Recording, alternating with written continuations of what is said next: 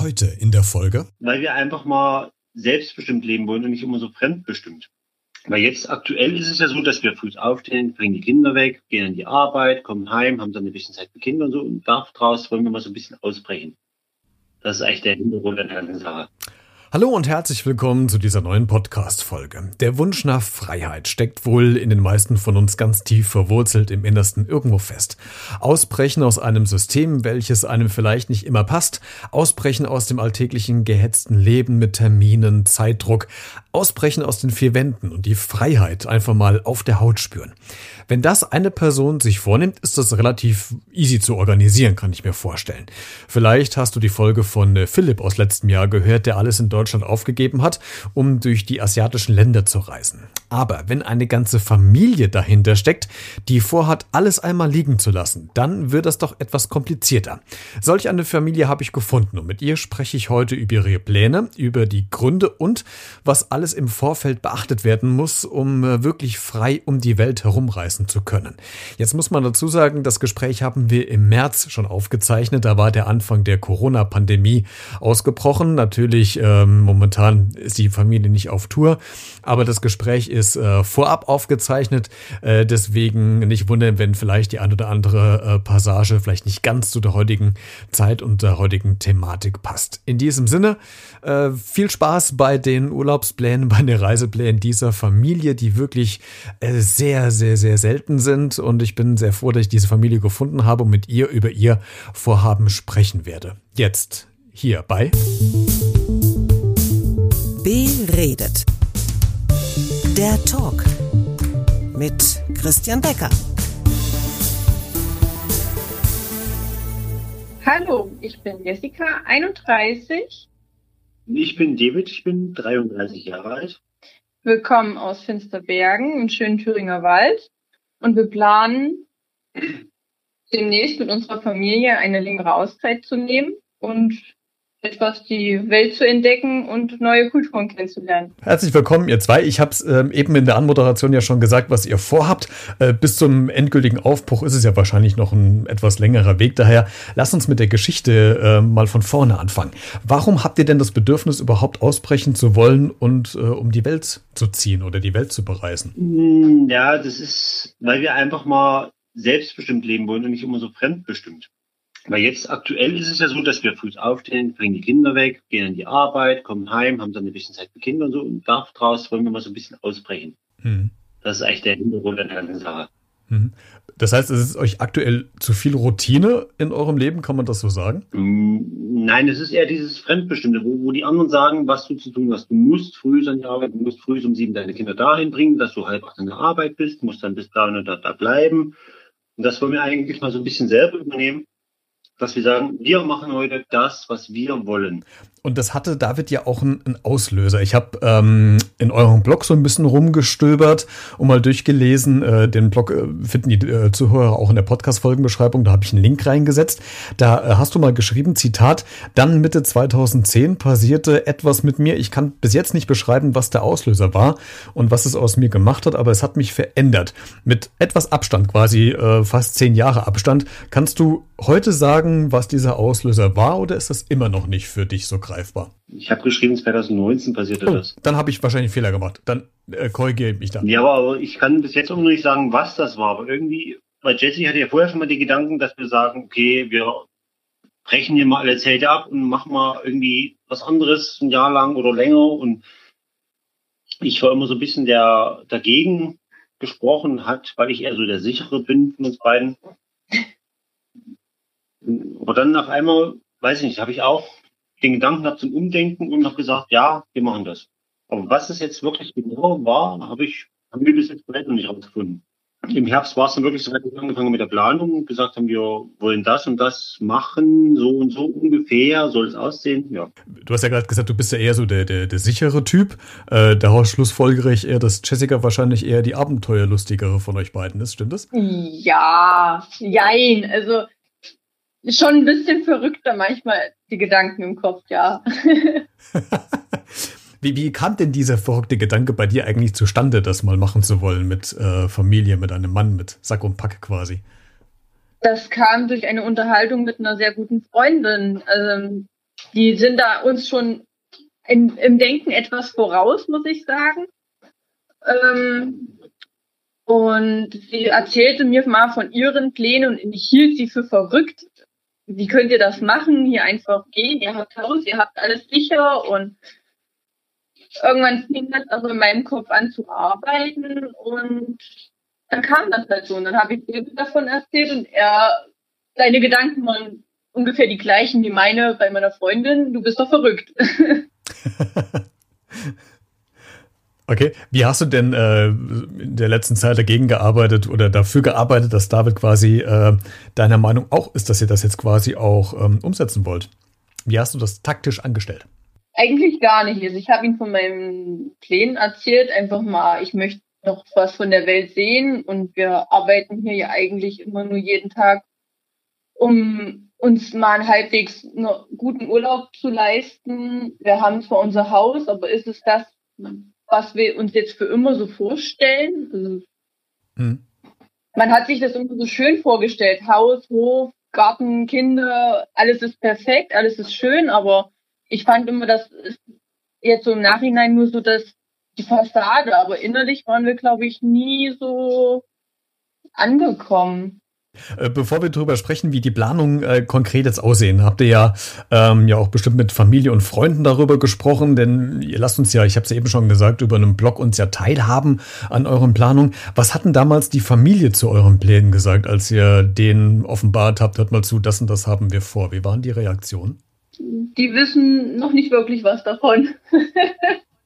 Ach so, okay.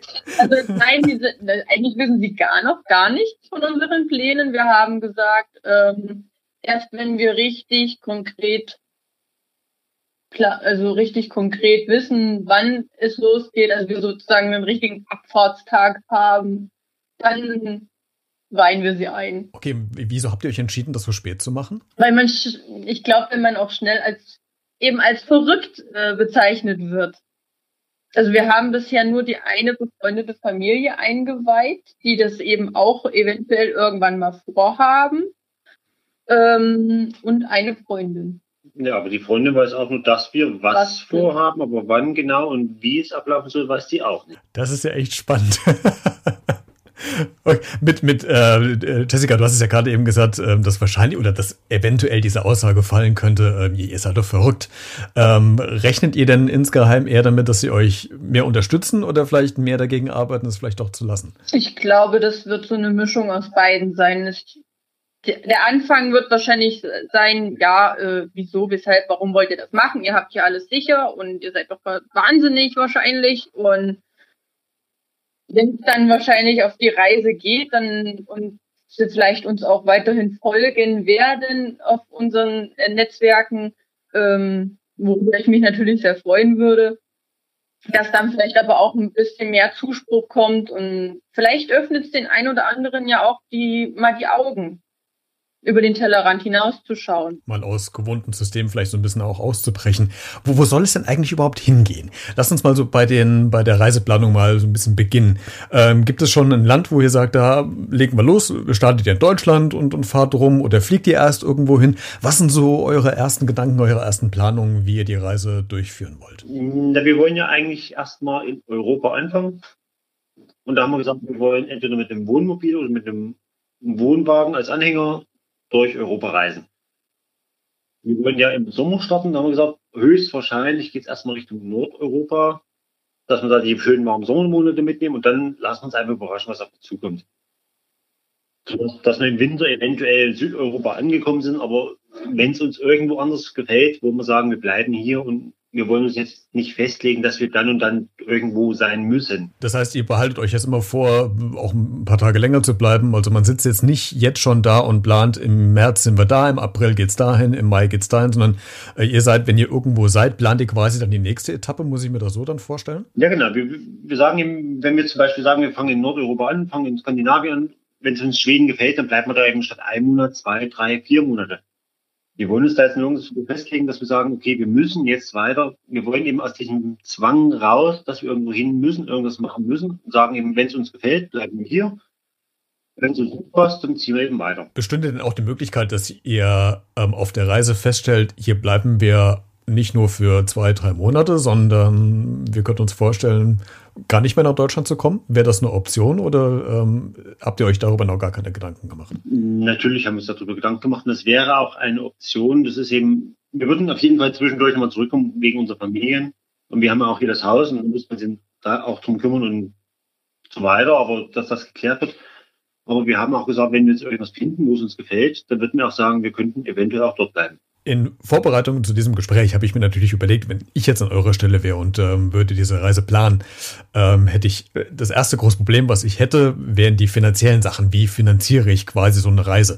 Wie muss ich mir das bei euch vorstellen? Wird das so eine Art äh, Work and Travel, dass ihr in verschiedenen Ländern euch dann quasi Arbeitsstellen sucht, um quasi Geld zu verdienen? Oder habt ihr ähm, in der letzten äh, letzter Zeit Geld angesammelt? Ähm, du hast ja eben gesagt, David, dass ihr das Haus ja erstmal noch anscheinend behalten wollt wollt, also es wird ja nicht veräußert.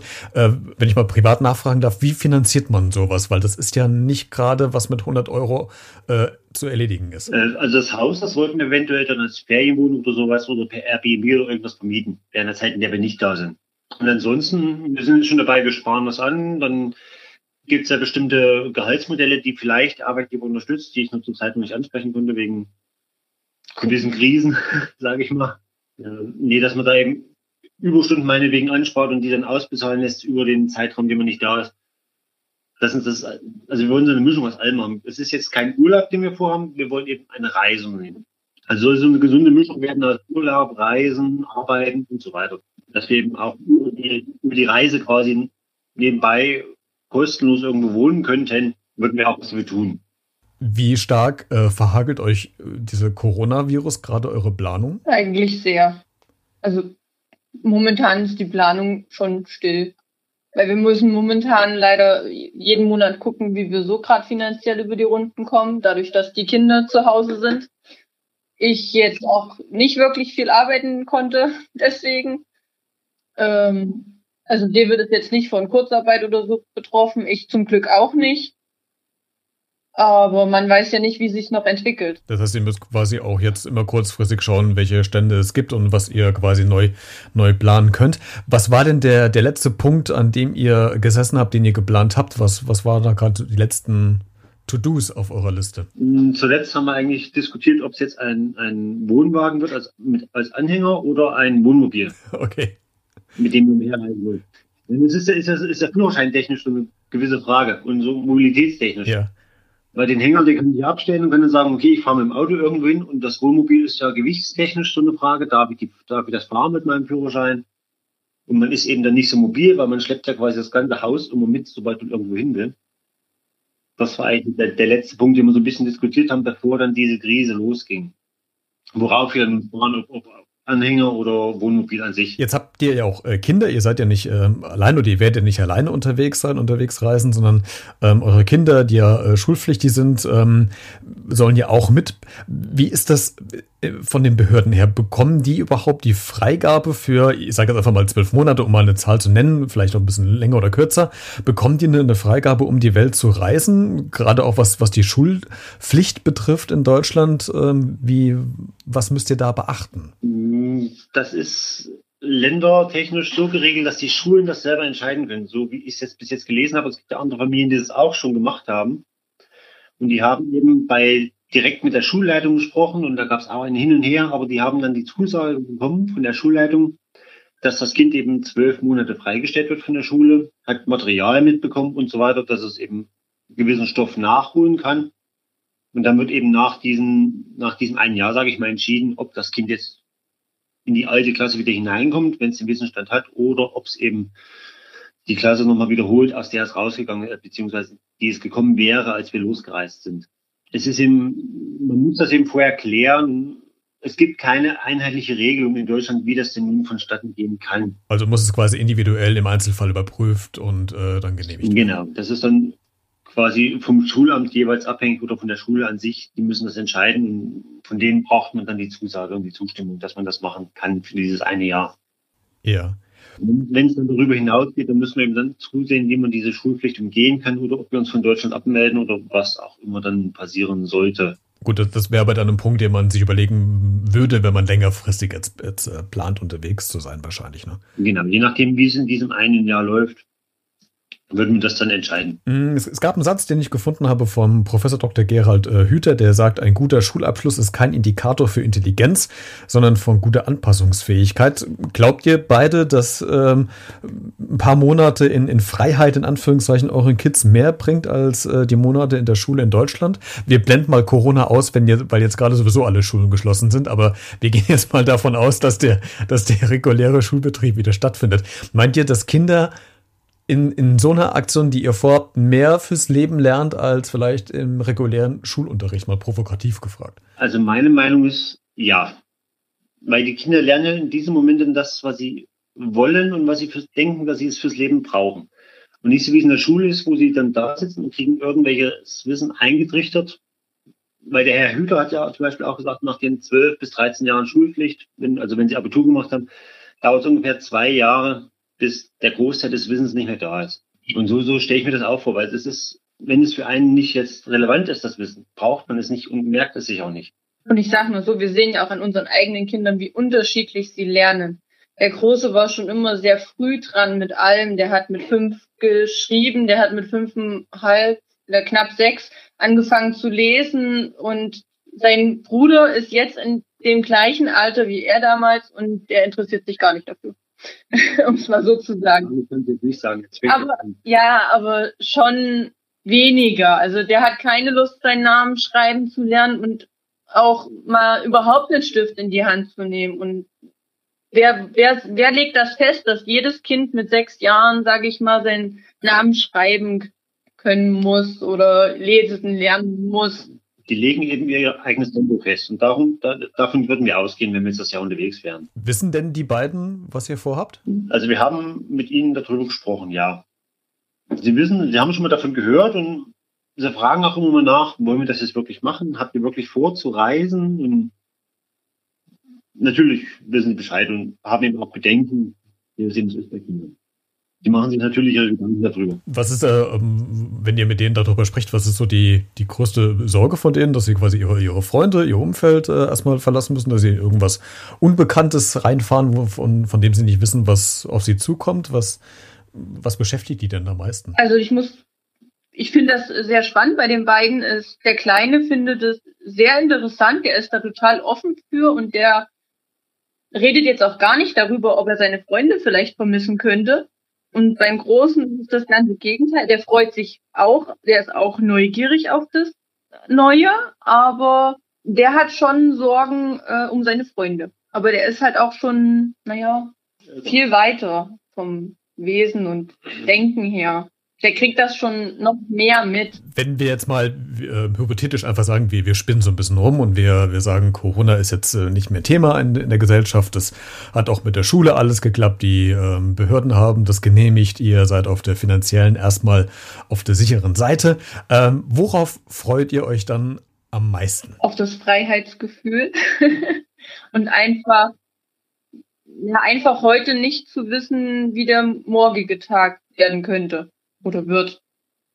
Ja, nicht dieses, einfach dieses, dieses Selbstbestimmte, dass wir sagen können, wir machen morgen das und das und das und. Also Freiheit steht bei euch äh, ganz ja. weit, weit oben ja. auf, dem, auf der Agenda, ne? Das hört man raus, da brennt ihr für. Schön. Super. Jessica, David, äh, vielen Dank, dass ihr ähm, heute meine Gäste wart und äh, so ein bisschen berichtet habt, äh, was ihr vorhabt. Ähm, ich bin sehr, sehr gespannt, was mit euch passiert und würde mich freuen, wenn wir uns vielleicht einfach in ein paar Monaten irgendwann nochmal wiederhören. Vielleicht seid ihr schon unterwegs oder ihr seid noch in den Planungen. Ich äh, bin, bin sehr gespannt, wie es mit euch weitergeht. Vielen Dank, dass ihr da wart. Dankeschön. Gerne. Wenn du die beiden bzw. der Familie folgen willst, dann habe ich dir die Konten von äh, Social Media Kanälen der Familie in der Podcast Folgenbeschreibung aufgelistet. Falls du zu dieser Folge auch noch was zu sagen hast, wie du das Vorhaben der Familie vielleicht findest oder ob du dir das äh, generell auch mal selbst vorstellen könntest, dann kommentier einfach in der Podcast Folgenbeschreibung oder äh, sag deine Meinung über die Social Media Kanäle über Facebook, Twitter, Instagram oder YouTube oder hinterlass einfach eine Nachricht via E-Mail an b-redet@ gmx.de. Bin sehr gespannt, was du zu dieser Folge zu sagen hast. Bis zur nächsten Woche und bleib neugierig.